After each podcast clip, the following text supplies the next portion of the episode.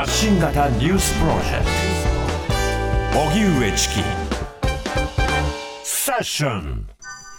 バイデン大統領ファーストリパブリックバンク経営陣の責任追及へ。アメリカのバイデン大統領は1日の演説でファーストリパブリックバンクの破綻を踏まえ銀行への規制強化を改めて進める意向を示しました。またバイデン大統領はファーストリパブリックバンクの経営陣の責任を追及する考えも示しました。アメリカの銀行の破綻は今年3項目です。ファーストリパブリックバンクの総資産は先月13日時点で2291億ドル、日本円でおよそ31兆円に上り、2008年の金融危機リーマンショック後最大でアメリカ史上2番目の銀行破綻となりました。金融大手 JP モルガン・チェイスが買収し、預金と大半の資産を引き継ぎます。それでは、ファーストリパブリックバンク破綻、こちらの動きについては、現代アメリカとメディアの研究がご専門、はい、上智大学教授の前島和弘さんにお話を伺います。はい、前島さん、こんにちは。こんにちは。よろしくお願いします。よろしくお願いします。どうも。まず、ファーストリパブリックバンク、アメリカにおいてはどういった立ち位置の銀行なんでしょうか？えーと、今、南部さんのご説明がありましたが、2291億ドルから資産とか預金ですね、持っているお金がそうですが、はい、まあ、中堅どころですよね、うん、えー、1980年代にできた中堅どころで、えー、ただこれ、えーと、中堅どころですが、ちょっとユニークな銀行で、どういうことかというと、うん、えー、富裕層に特化してるんですね。えー、で、えーと、富裕層ってどういうふうに捉えるかなかなか面倒くさいところなんですけども、あの例のあの、えーと、破綻した場合、お金が戻ってくる、えーと、FDIC っていうあの例の制度制度があるんですが、うん、25万ドル以上だ、え以下だと戻って、えー、以下の部分は、えー、と破綻した場合は戻ってくる、日本円でいくと3400万円ですが、はい、その3400万円以上の預金者が7割いるんですよ。ほうですので、えー、比較的、えー、破綻としては大きいと。うん、でこれ、えー、今年になって中堅どころが3つ目なんですが、えー、今回あの、南部さんのご説明でアメリカ史上2番目、はい、そしてリーマンショック以上最以降最大であるんですが、うん、その次ですね、アメリカ史上の、えーと、今回2番目ですが、3番目と4番目を3月にシーコンバレーバンクと、えー、シグニチャーバンクが破綻してるんですね。うん。って考えると、ちょっとこれ、なかなか難しいのかなという感じなんですね。あの今後のことを考えると、まあ、これで安心かというと、えー、もっと根本的なものがあるだろう、これは、まあえー、規制が緩くなっている、ここが問題じゃないかということことが今、大きな、えー、政治的には話題になっているんですよね。うん。この破綻の背景というのは、どういった議論がされてるんですか？今の申し上げたところなんですね、はい、預金えー、富裕層がお金を持っていて、富裕層って、えー、ちょっとユニークなところがあって、うん、預金が高いところにすぐ動くという傾向がどうもあるらしいんです、ね、あはいはい運用するという、この銀行がちょっとまずくなってきた、これ、あの例のインフレ対策で、えー、FRB、金利が上がっていきます。え金利が上がっていくと、銀行というのは貸し付けて自財を稼ぐ、稼ぐのは当然ですので、はい、えー、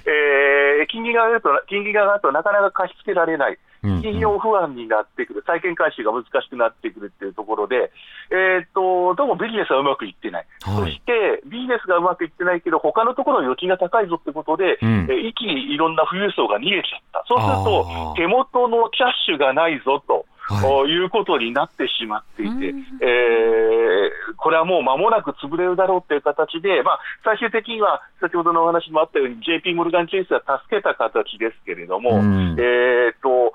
もう破綻は見えていたってはこれ、ここ1週間、2週間、そう見え見られておりますね。なるほど、でもそれだけあの簡単にその富裕層がターゲットでということは、1人当たりのその割合というのはとても大きいと思うんですけれども、はい、あの非常にこう大移動されると、信用不安というのがあっという間に来るという状況になるわけですか？あっという間に来ましたね。で、そのために、あのキャッシュ、預金ですか、まあ、現金ですね、現金は残しておけとかですね、はい、あと、なんかのトラブルの時の、えー、対応できるようにしておけっていうストレステストっていうのが大きなポイントで、これがあの、えーと、規制の大きなメインになって、今後また強化されるわけですが、あ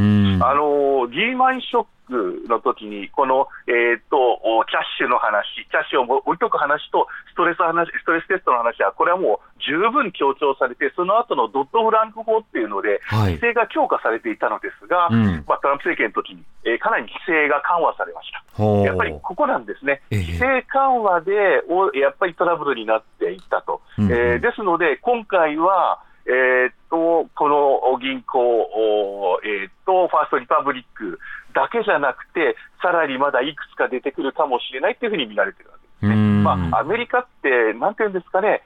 規制、何か金融危機があると規制が強化されて、また、そうするとビジネスがうまくいかないから規制を緩和してっていうのが、ずっと続いてるわけですね。80年代にあの長貯蓄貸付組合っていうのがあって、これがだいぶ破綻したときに強化されて、えー、次はあのまた、えーと、規制強化したら、またこれ、緩和になって、えー、えー、景気を戻すために緩和するんだみたいな感じになって、えー、それからずっといろいろあって、例えば2000年代の円論の危機の時も、強化されたんだけど、また緩くなって、リーマンショックになって、リーマンショックでこう厳しくなって、それがまた緩和されて、えー、どう言えばいいんですかね、中堅銀行がいくつか破綻している、これえー、今年の問題になってるんですね。はいこれあのトランプ政権の時に、まあ、一旦その、まあ、ハイリスク、ハイリターンな状況を許可すると。しかしながらその富裕層などの貯金層というのは、すぐさま別の銀行に移りうるというところもあるので、銀行はある意味、そのリスクを取りながら、しかしこういったようなその危険性というものは常に背中合わせな状況が、まあ、続いてはいたんですね。おっしゃる通りなんですね。ですので、やばいやばいと言いながら、はい、ただ、今、あの FRB のいろんな資料が出てきておりますけれども、うん、どこまで予見できたんだろうかっていうと、うん、予見していませんでしたっていう、結構能天気なレポートが出てきてて、はい、えー、そのこと自身も規制緩和した時の悪影響で、まあ、これぐらいは大丈夫だろうとみんな見ていたところ、予想以上なことは起こってしまった、まあ、今回予想、やっぱり今回の根本っていうのは利上げなんですよね。インフレがあ非常に高くな、えー、強くなっている、これあの、えー、っと、さまざまな、えー、例えばあのあれですね、えー、基本的にはあのサプライチェーンがコロナでおかしくなっていた、はい、さらにウクライナの問題があって、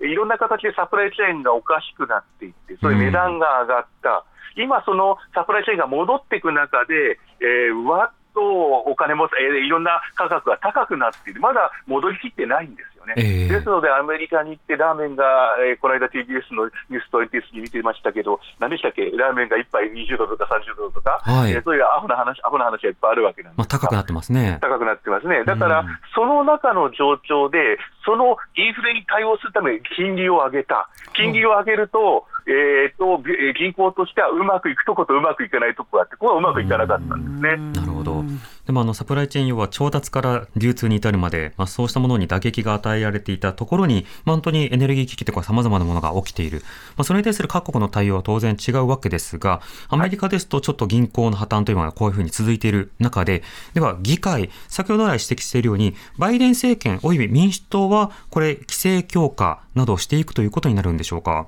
はい、えー、規制強化を柱にやっています、うん、えー、バイデンさんの演説というか、あの今日別のか別の記者会見のところの最後の質問で、わずか1分程度かな、この話に触れたんですけども、はい、えー、適切な形で規制をしていくと、そしてあと、えーとおまあえーもんえー、人々のお金は問題ないよ、安心してください、JP モルガンが支えますよ。というような感じではあったんですけども、うん、まあ、JP モルガンってことは出さなかったですけど、バイデン、はいでいずれにしてもあのキャッシュを残していくこと、ストレステストをしておくことということなんですが、うん、えー、私あの、えーと、3月、今年になって2回ほどアメリカに行って、3月の末にちょうどシーコンバレーバンクとシグニチャーバンクが潰れた時に、アメリカにいて、その時にすごく感じたんですね、われわれがあのいろんな形で接してお話を聞く方は、そういう方はいないんですが、例えば、えー、フォックスニュースあたりをつけておくと、うん、バイデン政権とはとんでもないんだ。えー、これからまた規制を強化して、われわれの経済をおかしくするんだっていうのが、相当と流れているわけですね。えー、さらにあのシグニチャーバンク、シリコンバレーバンクの時には、えーとおその2025万ドル、3400万円、えー、えーと、以上の人も、えーと、国で保証するってことを言ってたんですね、うん、誰も、えー、預金を失わないってことを言ってましたので、えー、これこそ共産主義だみたいなことが、テレビでずっと,、えーと、とフォックスニュースあたりで流れてるわけです、それを信じている人もいるということで、えー、何を言いたいのかというと、なかなか規制が難しいですよね、えー、こういうこういう流れでいくと。ですね、なんかこう、経済観だけではなくてこう、世界観がずいぶんと違うという印象がありますね。さらにあのもう一つだけ申し上げると、これ、えー、えー、と債務上限の引き上げ問題っていうのが今、今年のアメリカの経済の大きな政治問題なんですけど、えー、これがなかなかうまくいかない、要するにこれがうまくいかないと、年金支払えない、えー、だけじゃなくて、えー、世界経済がクラッシュする可能性があるので、えーと、分極化というか、世の中に対する世界観の違いが、われわれの生活もおかしくしちゃう、そういう状況に今、アメリカありますね。われわれから日本ですね、ここですね。はい、経済政策といえども、その政治思想とこう結びつくことによって、あっちのやってることに反対だということにどうしてもなりがちなところもあるので、そこは一旦落ち着いてほしいところはありますね。そうです、強く思います。はい、うん、前島さん、ありがとうございました。ありがとうございました。ありがとうございました。どうも。上智大学教授の前島和弘さんにお話を伺いました。TBS ラディオ。TBS ラディオ。発信型ニュースプロジェクト。発信型ニュースプロジェクト。セッション。